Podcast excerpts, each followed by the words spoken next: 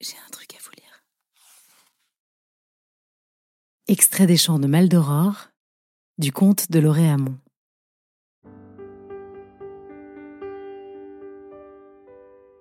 Au clair de la lune, près de la mer, dans les endroits isolés de la campagne, l'on voit, plongé dans d'amères réflexions, toutes les choses revêtir des formes jaunes, indécises, fantastiques. L'ombre des arbres, tantôt vite, tantôt lentement, court, vient, revient par diverses formes, en s'aplatissant, en se collant contre la terre.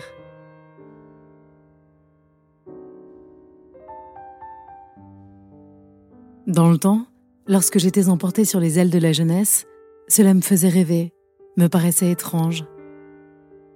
Maintenant, j'y suis habituée. Le vent gémit à travers les feuilles ses notes langoureuses, et le hibou chante sa grave complainte, qui fait dresser les cheveux à ceux qui l'entendent.